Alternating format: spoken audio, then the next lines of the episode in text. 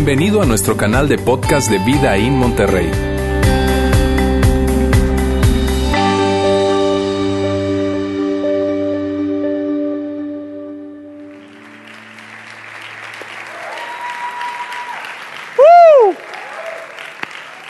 Muy bien, estamos de fiesta, estamos celebrando y es que nos emociona muchísimo que haya llegado esta temporada del año, esta época del año donde hacemos esto de Be Rich, que más que una serie se convierte en una gran campaña de generosidad, en una celebración. ¿Sabes qué me gusta? Si tal vez tú tienes tiempo con nosotros como vida y no has visto que nosotros celebremos un año o dos años o tres años el aniversario de nosotros como iglesia, pero lo que sí celebramos es esto porque nos encanta que la fiesta que nosotros tengamos como iglesia sea una fiesta de dar a otras personas, sea una fiesta de generosidad, de poder crecer en una extravagante generosidad. Eso me emociona muchísimo. ¿Saben? Y, este año ya van dos años, este es el segundo año que nosotros nos unimos a esta increíble fiesta. Estamos unidos con 61 iglesias en diferentes ciudades, diferentes países, para hacer esto que se llama Be Rich. Y yo lo que quiero pedirte, por favor, es que me acompañes a ver un video en un momento. Este video es de Andy Stanley, quien es el pastor de la iglesia North Point en Atlanta,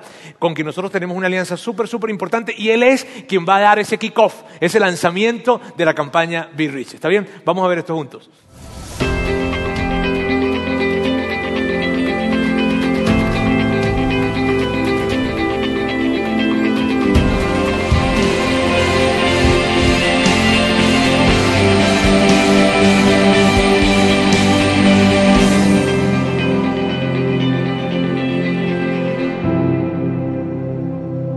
Greetings from Alpharetta, Georgia. We are so excited that your church is joining many others in launching Be Rich, our annual generosity campaign. Now, over the next few weeks, we'll be part of unleashing our largest tidal wave of generosity ever. And when I say we, let me tell you who we are. We are 61 churches in four countries, 16 states. And are you ready for this? That's over 112,000 people, over 28,000 children and students, over 84,000 adults. And we will be partnering with over 300 nonprofits. That is amazing. This is the 11th year of Be Rich, and next to Easter, it is my favorite Sunday of the year. If you've been part of Be Rich before, you know what to expect. You know how fun and rewarding it can be to give, serve, and love our communities together. And if you've been part of Be Rich before, I want to tell you just how generous you've been over these past 10 years. You have served over 270,000 hours, and you've given over $29 million to our communities. If you're new, let me explain why we call it Be Rich. 2,000 years ago, the Apostle Paul wrote a letter to his protege Timothy, and in that letter, he gives us this instruction. Here's what he wrote He said, Command those who are rich in this present world to do good and to be rich in good deeds and to be generous and willing to share. Notice he said, those who are rich in this present world. Believe it or not, that's us. That's you. That's me. Now, we don't think that's us. We don't think that's us because we don't think we're rich. And we don't think we're rich because we don't feel rich. And we don't feel rich because we compare ourselves to folks who are richer. But if you drove your car to church today, you're rich. Many of us had the added hassle of backing our car out of our little car house, being careful not to scratch our other car. If you plan ahead financially, you're rich. If you can think about getting ahead financially, you're rich. If you have more than you need, you're rich. Now, from time to time, we all face financial challenges, setbacks, job loss, and we certainly don't feel rich in those seasons. But imagine Imagine showing up in a Syrian refugee camp, sitting with a translator, and explaining your financial problems to a family that's been stuck there for two years with nothing but what they could carry with them when they fled from their home consumer debt, 401k problems, investment losses, delayed retirement. In that context, it looks a little different, doesn't it? Now, I'm not trying to make you feel guilty. I'm just trying to help you see that by international standards, we are in fact rich, whether we ever feel like it or not. The Be Rich campaign provides us with the opportunity to do what the Apostle Paul instructed first century Christians to do to be rich in good deeds and to share. We believe the local church should be known for its generosity and its compassion, for being rich toward others. And our hope is that people who don't share our beliefs would find themselves thinking, I don't believe what they believe, but those are the finest people in our community. Those are the most compassionate people in our community. Those are the most generous people in our community. Our community is a better place because of the local church.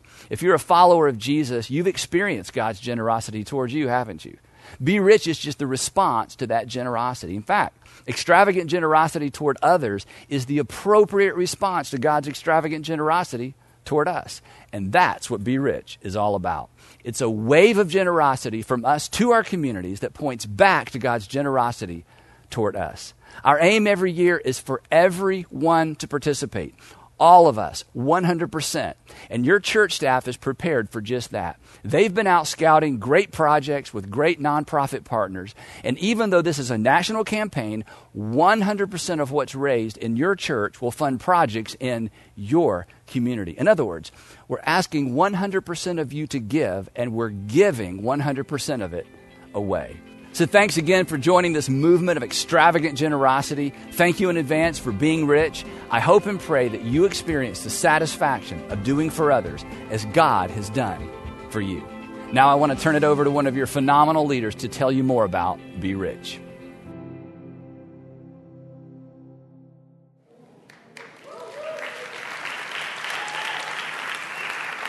¿Sabe? Hay algo que, a mí me emociona mucho y es que nosotros podamos ser conocidos a causa de nuestra generosidad.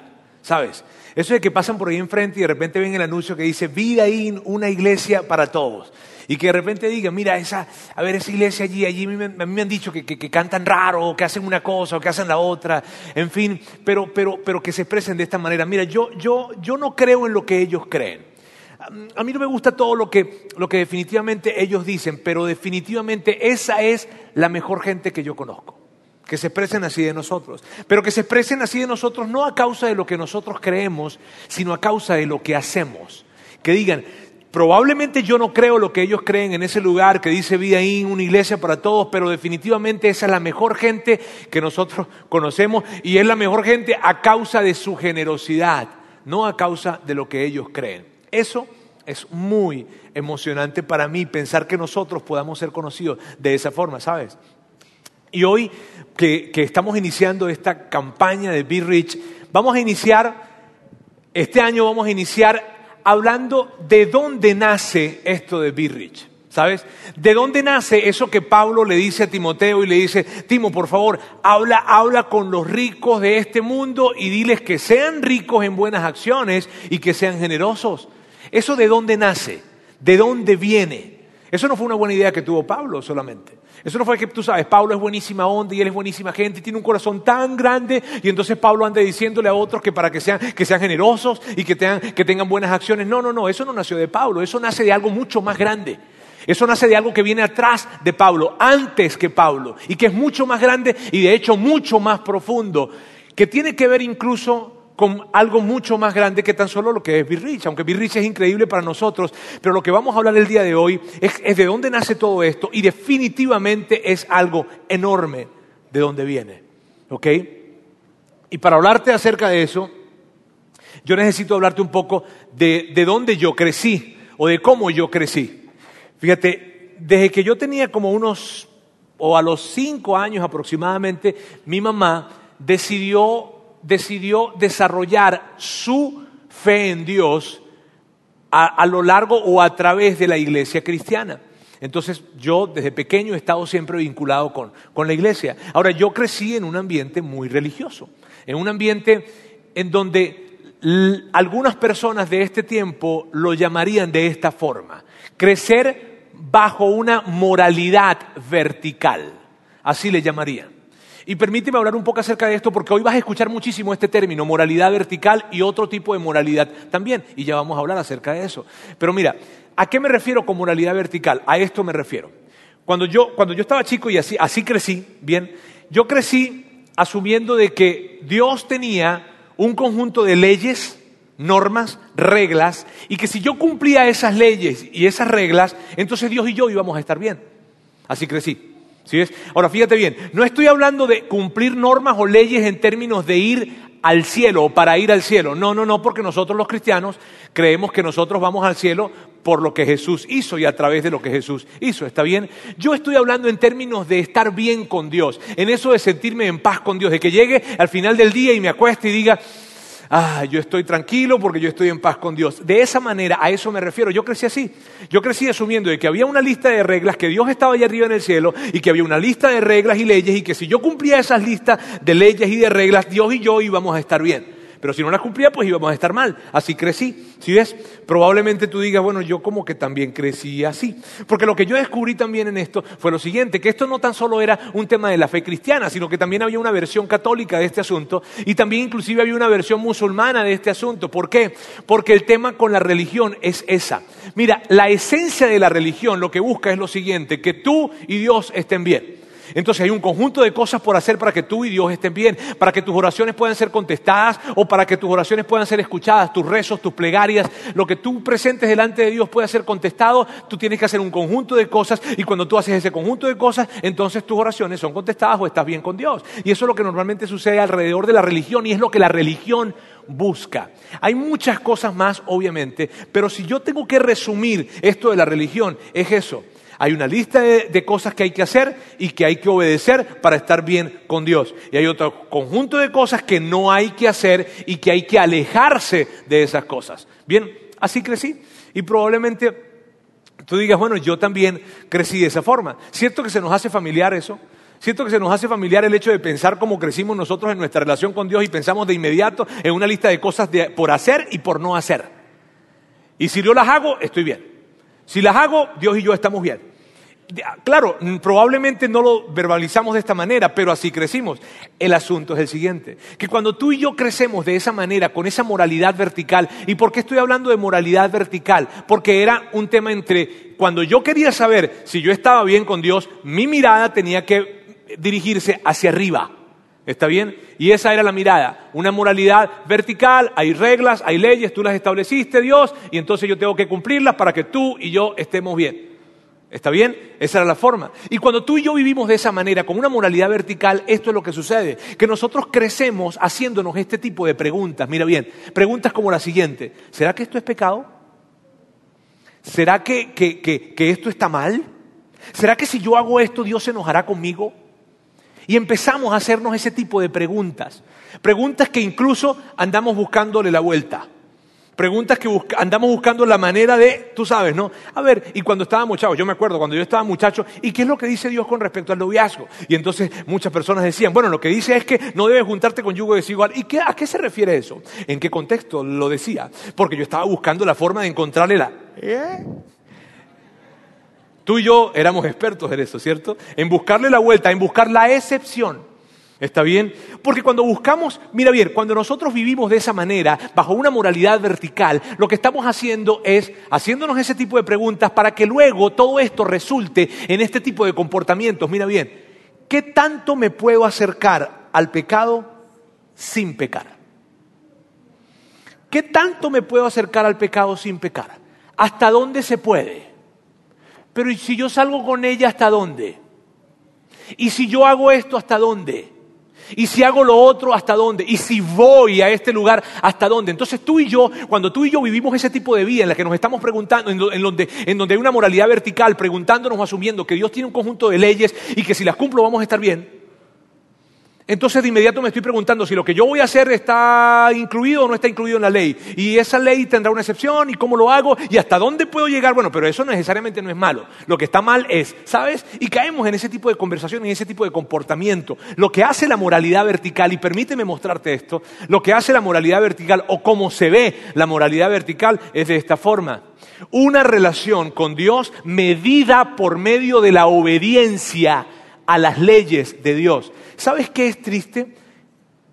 Que cuando tú y yo vivimos por una moralidad vertical, nuestra relación con Dios la reducimos a un tema de obediencia y nada más. Y eso, si por casualidad tú estás preguntándote, ¿y estará mal? Permíteme y te ayudo. Sí. Eso no es lo ideal. De hecho, así no fue como lo diseñó Dios. Y, te voy a hacer una ilustración, ¿está bien? Para ayudarme a traer más claridad acerca de este tema, porque yo sé que es un tema, mira, es un gran tema. Es un gran tema. y yo quiero tratar de explicarme de la mejor manera, pero voy a ilustrarlo, ¿está bien? Yo te voy a hacer una pregunta acá y te la voy a colocar en pantalla. Ahora, ¿quién más te obedece? Ahora, cuando dice quién más te obedece, ¿a qué te refieres, Roberto? Bueno, además de tu perro, ¿quién más te obedece? Además de tu gato, la mascota que tú tengas, ¿quién más te obedece? Porque piénsalo de esta manera, mira bien, y esto nos va a ayudar a, entender lo que estamos hablando. Fíjate bien, si piensas en tu novio, si piensas en tu novio, y, yo te preguntara, oye, vale, ¿qué hace que tu novio sea tan buen novio? Tú no me contestarías, es que él me obedece en todo lo que yo le digo. Si yo te preguntara, oye, ¿qué hace que tu novia sea tan buena muchacha, chico, tan buena novia? Tú no me contestarías, es que ella hace todo lo que yo le digo. No, esa es la respuesta que tú no me contestarías. De hecho, si yo viera tu matrimonio, mira bien, si yo viese tu matrimonio y dijera, oye, qué matrimonio tan padre, qué matrimonio tan, tan bueno el que tienes. yo los veo a ustedes y es increíble ese matrimonio que tienes. A ver, a ver, a ver, cuéntenme qué es lo que hace tan lindo ese matrimonio. Tú no me contestarías, es que ella me obedece en todo lo que yo le digo. ¿Y por qué tú no me contestarías eso? Porque tú y yo sabemos que las mejores relaciones no se fundamentan en obediencia. Probablemente esto sea un descubrimiento para ti. Las mejores relaciones no se fundamentan en la obediencia. Ni siquiera una relación de padres e hijos. Si yo te preguntara, y tal vez tú tienes una relación increíble, ya estás adulto, estás chavo, como sea, y tú, y tú, y tú, yo te preguntara, oye, yo veo que tú tienes una relación increíble con tu papá y tu mamá, espectacular. ¿Y qué hace que tú tengas una relación tan buena con tu papá y con tu mamá? Tú no me dirías a mí, es que yo les obedezco en todo lo que ellos me dicen. No. Y, de hecho, si tú, tú, tú, como papá, yo te preguntara, oye, ¿qué padre la relación que tienes con tus hijos? ¿Y por qué? ¿A qué se debe? Es que ellos me obedecen en todo lo que yo les diga. No, y tú, mira, y, no tengo que convencerte de esto, porque tú lo sabes. Tú sabes que lo que hace una relación, una increíble relación, no es la obediencia. De hecho, si yo te preguntara ahorita mismo, háblame de unas tres o cuatro relaciones que hayan sido increíbles para ti, que hayan sido espectaculares, no tan solo relaciones románticas, está bien, relaciones de trabajo, relaciones de amistad, en fin, y que yo te preguntara, oye, me cuéntame, ¿qué factor común tenían esas relaciones? Tú no me vas a decir, es que eran obedientes. No, y tú y yo estamos de acuerdo en eso.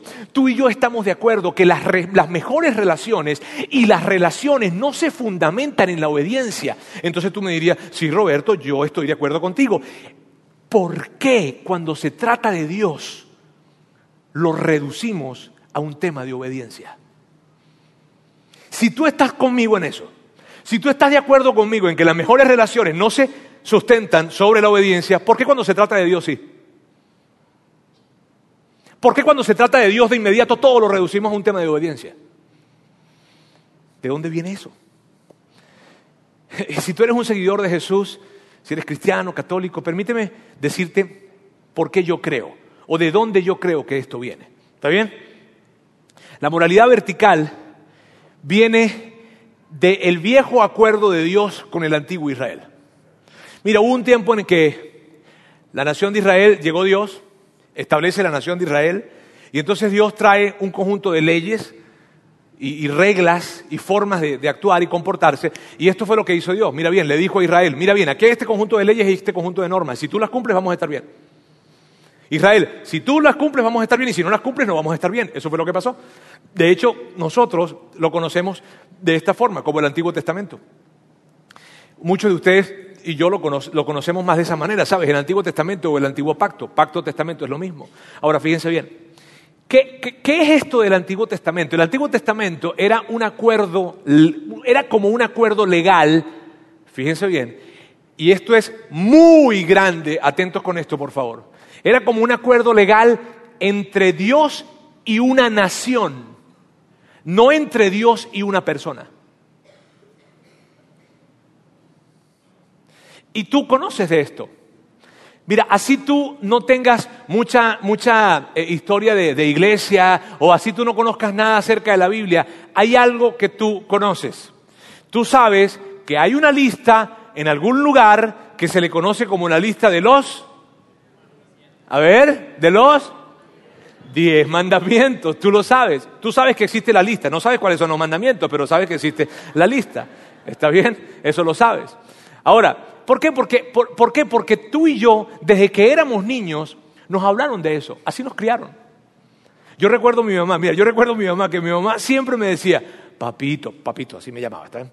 Papito, honra a tu padre y a tu madre y, cuando, y tendrás largos años de vida.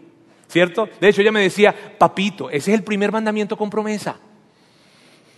Ahora, ella me lo decía más que para que la honrara a ella, para que yo tuviese largos años de vida. Esa era su mayor preocupación y así somos los padres, ¿no? Ahora, fíjense bien, el tema es que tú y yo crecimos así. Crecimos expuestos a esta lista de mandamientos. Y nuestro error fue el siguiente.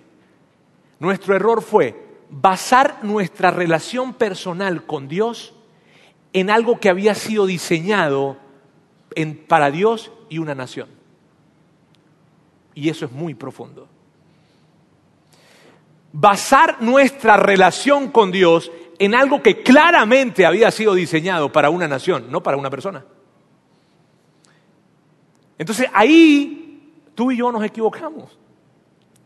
Ahora, algo sucedió en la historia. Te estoy contando de dónde viene esta tendencia que tenemos nosotros de, que cuando se trata de Dios pensar que, es un tema de obediencia. ¿Está bien? y, ahora, ¿qué fue lo que pasó en la historia? En la, historia lo que pasó, parece que esa otra parte en la historia no, no nos terminó de amarrar. Pero esa otra parte de la historia fue que algo sucedió. Y lo que sucedió se llama nuevo pacto. Lo que sucedió fue que Dios aparece y envía y crea un nuevo pacto. Y ese nuevo pacto lo crea a través de Jesucristo. Y Jesús llega y lo que Jesús dice es, señores, las cosas van a cambiar. Aquí las cosas van a cambiar. ¿Está bien? Ahora la cosa no va a ser Dios y una nación. Ahora va a ser Dios y una persona. ya ahora no va a ser Dios y un grupo específico de personas. Ahora va a ser Dios y una persona. De hecho, todas las personas del planeta. Y ese fue un gran cambio, sobre todo para los judíos religiosos de ese tiempo.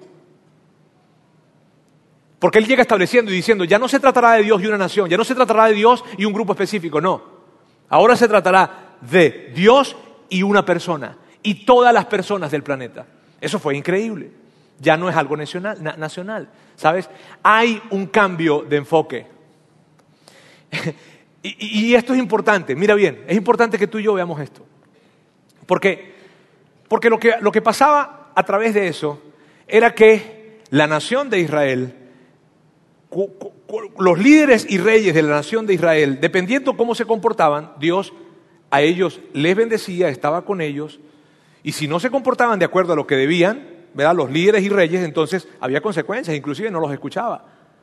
Había un enfoque, el enfoque que había era el enfoque vertical. El enfoque que había era, este era el enfoque, una moralidad vertical, en donde como nación tenemos que ver hacia arriba y ver a Dios y sus leyes y sus reglas para saber si vamos a estar bien como nación. Llega Jesús, cambia el asunto y cambia esto en una moralidad horizontal.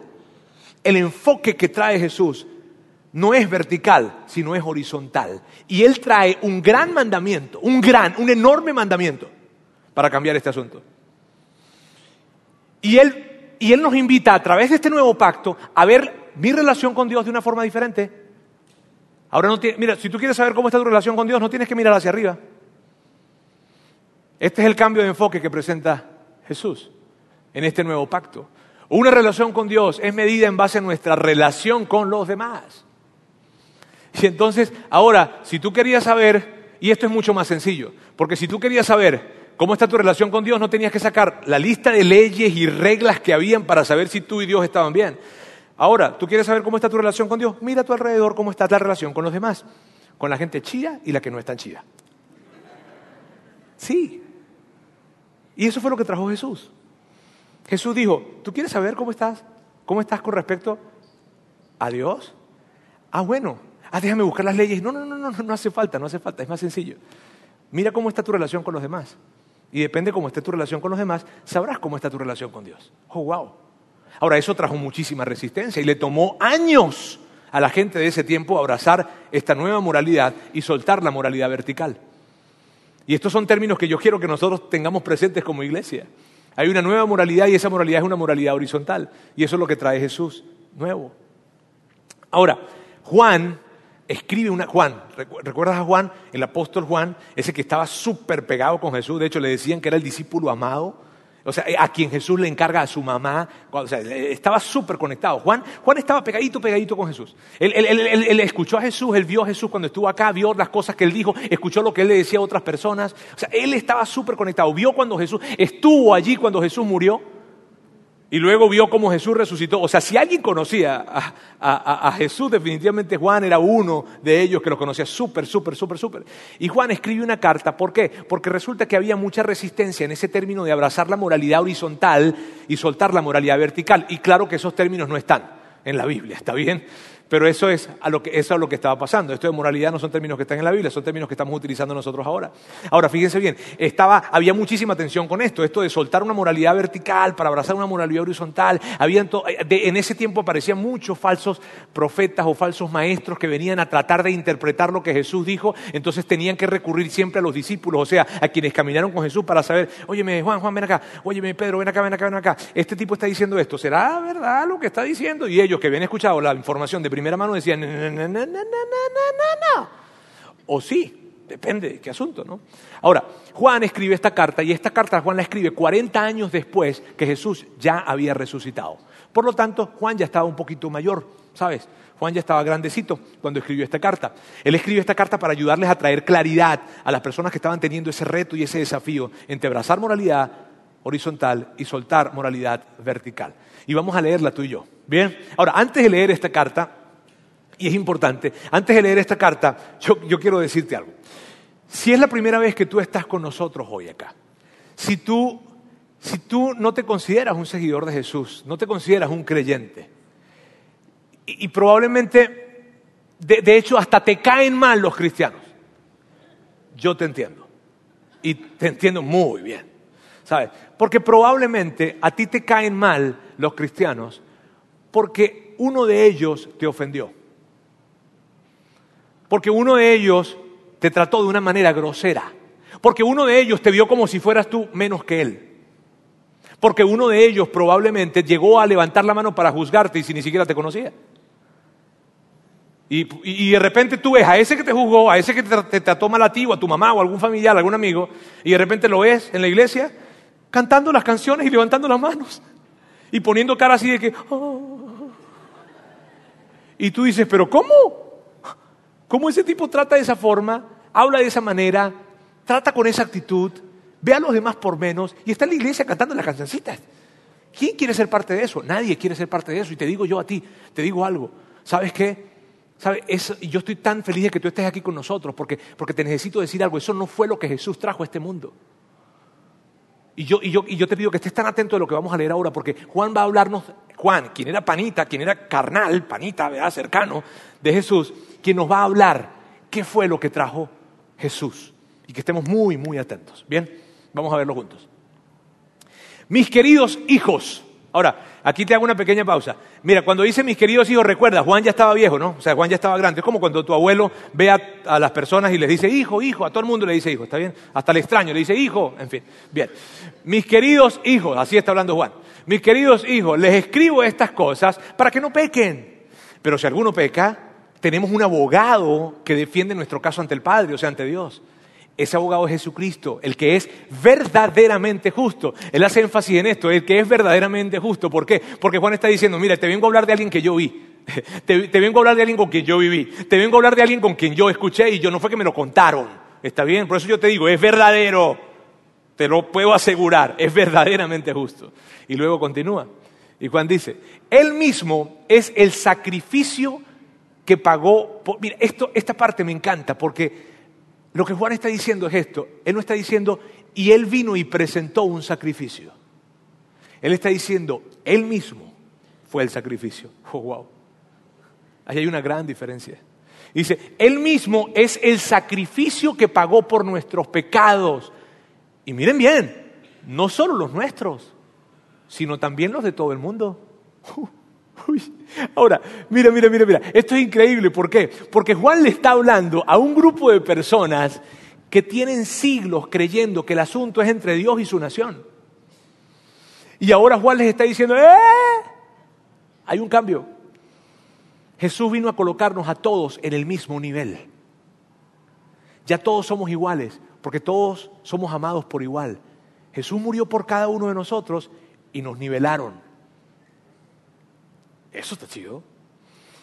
Luego, él continúa y dice, con esto podemos saber que lo conocemos. Permíteme hacer una pausa aquí. Cuando dice con esto podemos saber que lo conocemos, se está refiriendo a Jesús.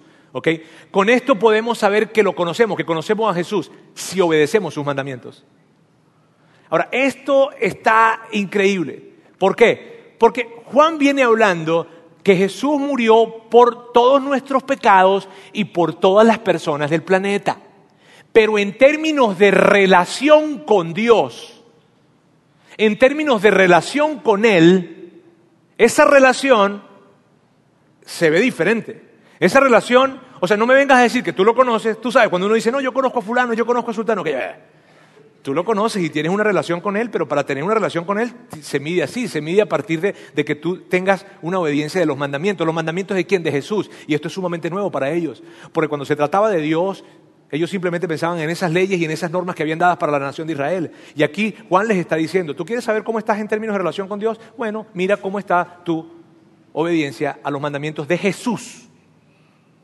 Esto es interesante. Y está hablando en términos de relación. Luego continúa y dice esto. Dice, el que dice yo lo conozco y no obedece sus mandamientos es un mentiroso. Qué padre es que Juan lo esté diciendo y no tenga que ser yo. ¿Está bien? El que dice yo lo conozco y no obedece sus mandamientos es un mentiroso y no hay verdad en él. Si tú dices que tú tienes una relación con Dios, si tú dices que tú estás conectado con Dios de alguna forma, pero tú no obedeces sus mandamientos, los de Jesús, ¿sabes qué? Te estás mintiendo a ti mismo. Y estás mintiéndole al resto del mundo también. ¡A caramba! Y ahora hay algo interesante acá. Continúa. En cambio, el amor de Dios se manifiesta plenamente en la vida del que obedece su palabra. Y esta es una gran declaración, porque ahora Juan está hablando amor y obediencia, pero mira lo que está haciendo, está conectando amor a Dios con obediencia a Jesús. Eso es nuevo para ellos. Bueno, es nuevo para ellos en ese tiempo, pero no, me refiero, era nuevo para la época, pero no para el momento que se lo estaba diciendo, porque ya tenían años escuchándolo. Obedecer a Jesús es igual a amar a Dios. Ahora recuerda, mira, mira, recuerda que Juan está hablando a un grupo de personas que cuando se trataba de Dios, lo medían a partir de si ellos estaban cumpliendo las reglas y las leyes, ¿sabes? ¿Recuerdas? Y ahora le está hablando acerca de que, oye, mira, mira, ¿tú amas a Dios? Sí. ¿Tú obedeces a Jesús? Pues no sé, entonces ¿cómo puedes decir que obedeces, que amas a Dios y no obedeces a Jesús? Uh, él, estaba él estaba construyendo ese asunto y era increíble lo que estaba diciendo. Ahora continúa y mira bien, que la cosa se pone mejor. De este modo sabemos que estamos unidos a Él. ¿De qué modo? ¿De qué modo, Juan? ¿De qué modo? Del siguiente modo. Los que dicen que viven en Dios deben vivir como Jesús vivió. Y eran, sabes, cuando vino Jesús, escúchame bien por favor, Él vino a simplificar el asunto, Él vino a hacerlo más sencillo. ¿Por qué? Porque antes era complicado tratar de pensar en un Dios invisible que nunca habían visto. Ahora Jesús viene y dice, no, Juan viene y dice, ¿sabes qué? No, ya Jesús no lo ejemplificó. Jesús vino y vivió como nosotros debemos vivir, o sea, nos la puso más sencilla. No tienes que estar imaginándote un Dios invisible, ¿sabes? Sino simplemente piensa en Jesús porque Él vivió y Él estuvo acá y tú lo viste y los que no lo vieron, permíteme contarle cómo yo lo vi. Y eso es lo que está haciendo Juan en esa carta. ¿Sí ves? Y es grande. Ahora, él regresa. Luego que dice eso, él regresa a la idea que viene construyendo desde arriba. Y mira lo que dice. Queridos amigos, yo no les escribo un mandamiento nuevo, sino más bien uno antiguo que ustedes han tenido desde el principio. Ahora miren bien lo que está diciendo Juan. Juan lo que está diciendo es esto. Escúcheme, usted recuerda, él, tenía, él, él escribió esta carta 40 años después de que Jesús había resucitado. Entonces ellos tenían al menos 40 años escuchando este asunto. Por eso Juan les dice, hey, esto no es un mandamiento nuevo. Ustedes ya tienen 40 años escuchando esto.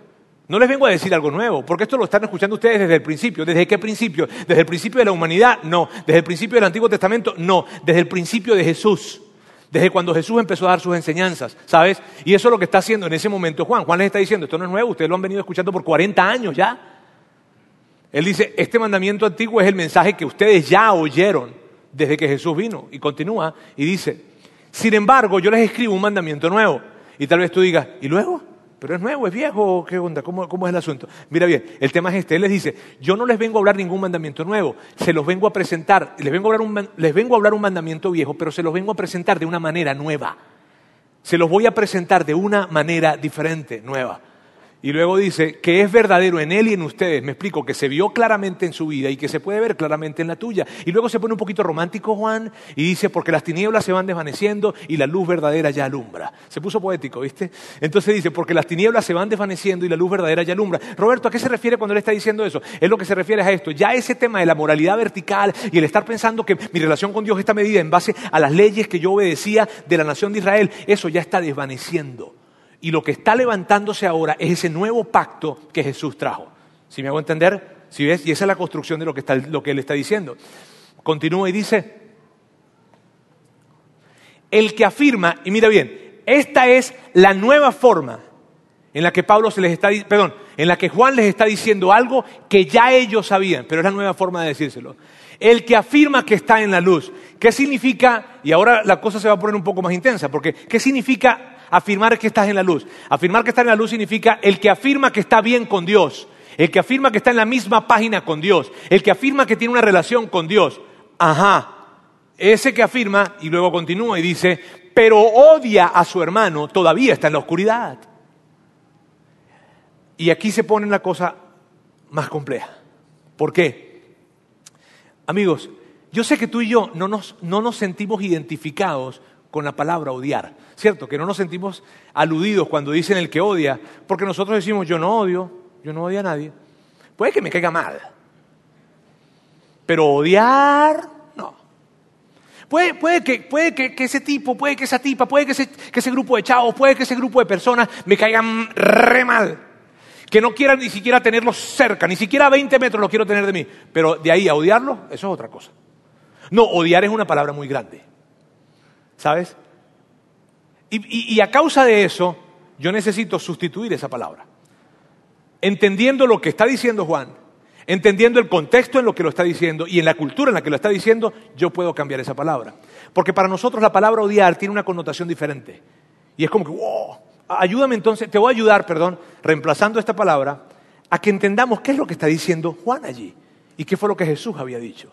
Te lo voy a leer de esta forma. El que afirma que está en la luz, pero menosprecia, pero desvalora, pero juzga duramente, pero se siente superior a, pero trata mal, pero tiene una mala actitud con su hermano, todavía está en la oscuridad. Permíteme traer más claridad si acaso no hay.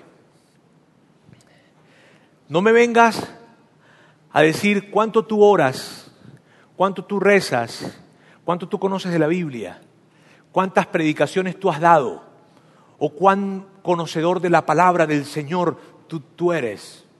No me vengas a decir que tú cantas todas las canciones y te las sabes todas, incluso cuando estás cantando hay lágrimas que se derraman por tus ojos. No me vengas a decir que tú tienes una lista de reproducción de todas las canciones que nosotros cantamos en la iglesia y que, y que aún eso, pero si tú desvaloras, maltratas, juzgas, tienes una mala actitud con algún grupo de personas, no me vengas a decir que tú y Dios están bien, porque según lo que dice Juan, tú estás caminando en la oscuridad y estás mal con Dios.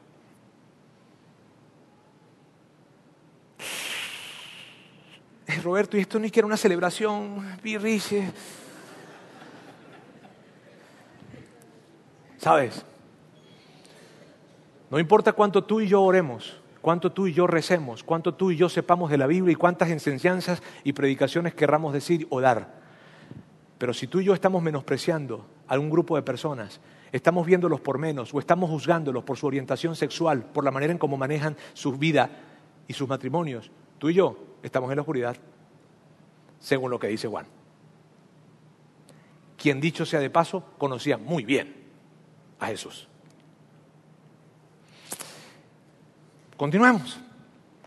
El que ama a su hermano permanece en la luz y no hay nada en su vida que lo haga tropezar. Mira qué radical es Juan cuando dice eso. Eh, eh, es como que si Juan dijera esto, mira, mira bien, no te sabes todo lo demás, no importa, no importa que no te lo sepas, no importa si no te sabes todo lo demás, no, Roberto, pero es que yo necesito saber un poco más, no, no, no importa, si tú amas a tu hermano ya es suficiente, la hiciste. Wow. Y todo lo demás, si amas a tu hermano, ya es suficiente. Wow. Luego continúa y dice, pero el que odia a su hermano está en la oscuridad y en ella vive. Es como que quiere resaltar el punto, ¿verdad? Ahí es cuando tú y yo le dijéramos, ya Juan, ya, ya, ya, ya. Entendí. Pero el que odia a su hermano está en la oscuridad y en ella vive y no sabe a dónde va porque la oscuridad no lo deja ver. Si tú y yo vemos a otras personas por menos, si tú y yo se nos hace fácil juzgar, si a ti y a mí se nos ocurre desvalorar, tener malas actitudes y malos tratos con otras personas, ¿sabes? Estamos caminando en la oscuridad. No estamos viendo la vida como realmente es. Lo que tú crees ver, no es, así no es la vida. Estás caminando y estás tropezando porque no estás viendo las cosas como realmente son. Ay, Roberto, a ver, a ver, a ver, a ver. ¿Qué quieres decir? Que yo no soy perdonado. Yo no estoy diciendo eso. Tú eres perdonador igual que yo. Yo estoy diciendo que tú eres una persona perdonada que camina en oscuridad. Oh, wow. Y ¿cuál es? ¿Por qué Juan dice eso? Oye, me caía también Juan antes, ¿vale? Este, ¿por, qué, por, qué, ¿Por qué Juan habla de esa manera? ¿Por qué Jesús nos invita a amar, y quiero que me veas bien, por favor, ¿por qué Jesús nos invita a amar a todos cuando es tan difícil amar a algunas personas? Y yo no estoy diciendo sentir cosas bonitas por alguien, ¿está bien? Estoy hablando de tratarle bien. Este, pero ¿por qué, ¿por qué Jesús nos invita a amar y por qué Juan está diciendo esto? Por, por la razón que tú y yo creemos lo que creemos, por el epicentro de nuestra fe, que fueron los primeros versículos que Juan habló y que nosotros leímos ahorita. Vamos a volver a leer uno de los que, con los que empezamos. Él es el sacrificio por el perdón de nuestros pecados y no solo por los nuestros, sino por los de todo el mundo. Permíteme decirlo de esta manera. Tu Salvador, tu Salvador, murió también por esas personas que te caen tan mal. Tu Salvador, quien te ama y quien tú amas, murió también por esa gente con la que tú resistes, por esa gente que desvaloras, por esa gente que has visto por menos. Tu Salvador también murió por ellos. Tu Salvador murió por esas personas que tú crees que no son nadie. Él las ve como alguien. Tu Salvador murió por todos. Por eso la moralidad horizontal tiene que ver con esto. Todo el mundo es alguien por quien Jesús murió. Amigos, permítame decirles esto. Si tú rechazas a alguien, tú desvaloras a alguien, tú juzgas, menosprecias a alguien a causa de cómo vive su vida o por las razones que sean, tú estás viviendo en oscuridad. Tú no estás viendo la vida con claridad. wow. Y tú, y yo lo podemos entender. Yo, sé que a lo mejor tú hagas, oh, oh, me inquieta, en fin. Pero tú y yo lo podemos entender. ¿Por qué lo podemos entender? Por lo siguiente.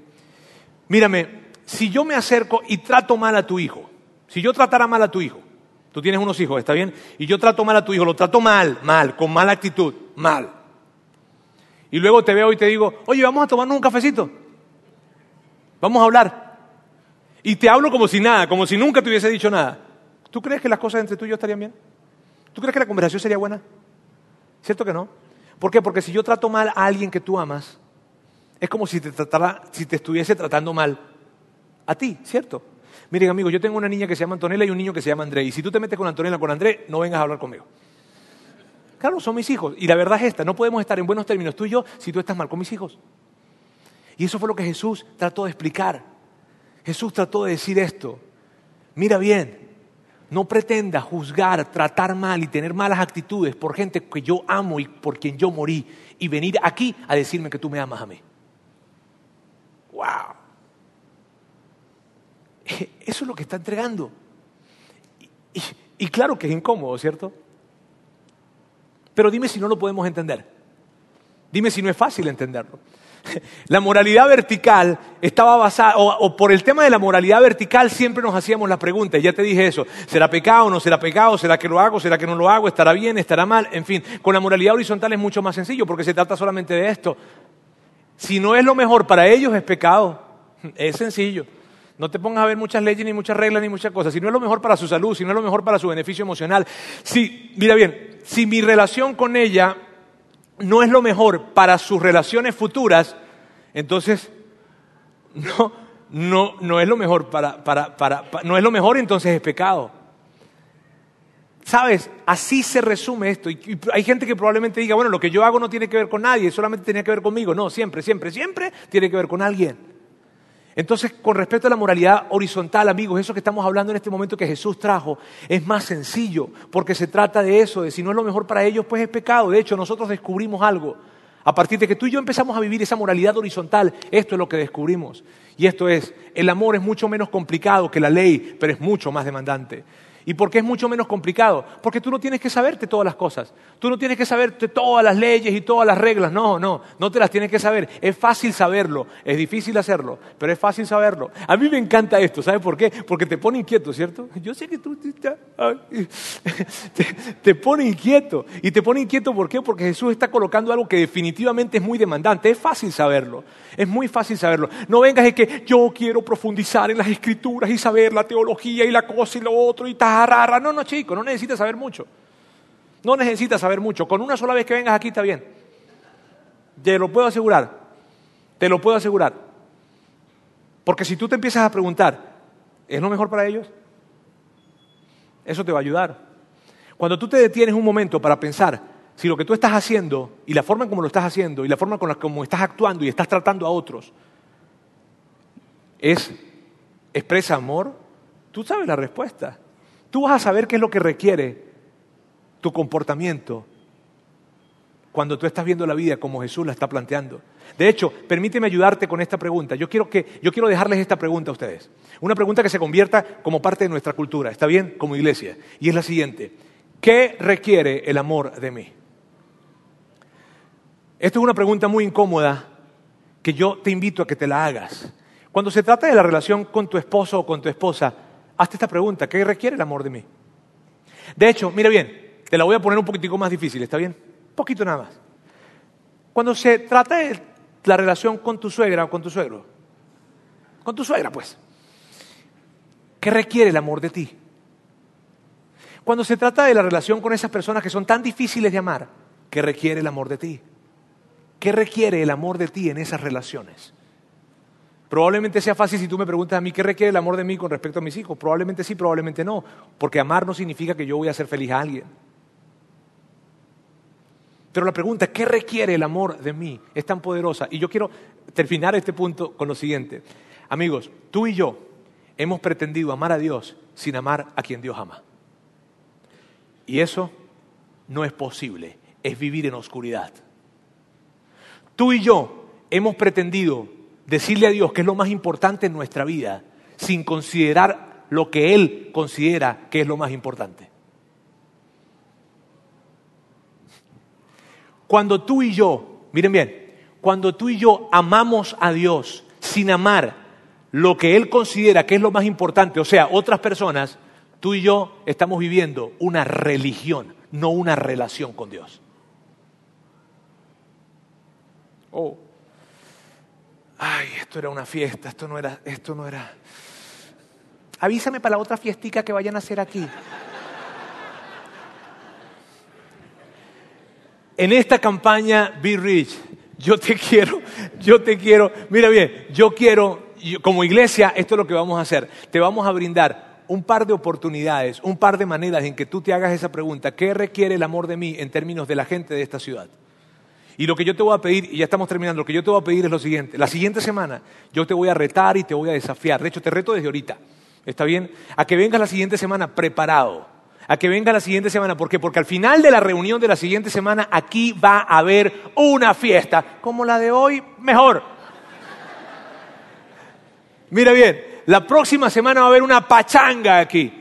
¿Y sabes por qué va a haber una pachanga? Porque al finalizar, cuando terminemos nuestra reunión, tú y yo vamos a correr y vamos a celebrar. ¿Por qué, Roberto? Porque vamos a dar a otros.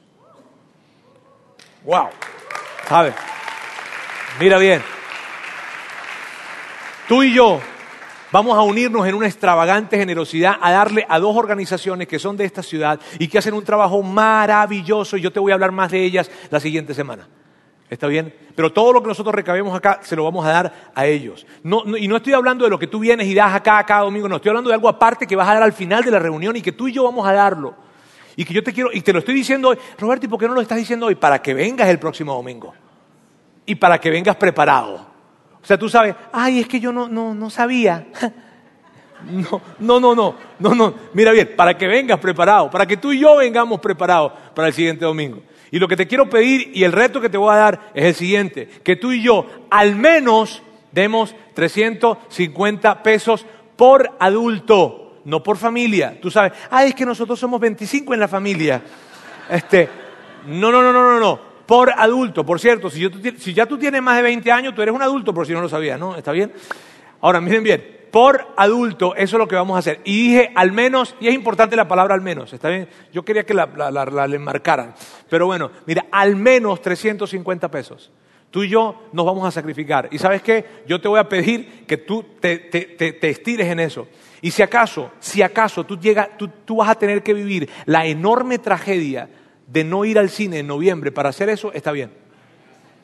Si acaso tú vas a tener que vivir la enorme tragedia de no comerte los taquitos de barbacoa unos dos días a la semana en este mes, ¿sabes qué? Hazlo, está bien. Pero al menos 350 pesos. Tú y yo vamos a dar como adultos la siguiente semana.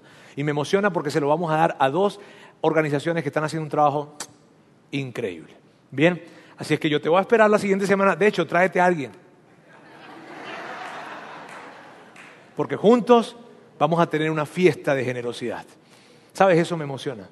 Me encanta ver a nuestra iglesia corriendo para darle a otras personas. No corriendo porque van a recibir un regalo, sino corriendo porque van a dar a otros. Dios quiero darte gracias en esta tarde. Gracias porque eres tan, tan, tan increíble. Porque tú creaste un pacto que definitivamente fue mucho, mucho mejor que el anterior. Porque no tan solo beneficia a otras personas, sino que nos beneficia a nosotros. Nos ayuda a no sucumbir ante nuestro egoísmo. Gracias Dios. Yo, yo quiero presentarte a nuestra iglesia y decirte, queremos ser conocidos por la generosidad que tú nos invitas a tener. No tanto por lo que creemos, sino por lo que hacemos. Señor, te amamos con todo nuestro corazón. Yo pido de tu bendición especial para cada persona y para cada familia en este lugar. Llévales con bien, llévalos a casa, que tengan una semana increíble y que vengamos todos la siguiente semana a seguir en esta fiesta de generosidad. En el nombre de Jesús. Amén. Gracias por haber escuchado este podcast de Vida en Monterrey. Si deseas escuchar estos mensajes en vivo, te invitamos a que nos acompañes todos los domingos a nuestro auditorio. Para más información sobre nuestra ubicación y horarios, entra a vidainmty.org o síguenos en nuestras redes sociales como Facebook, Twitter e Instagram. Nos vemos la próxima semana.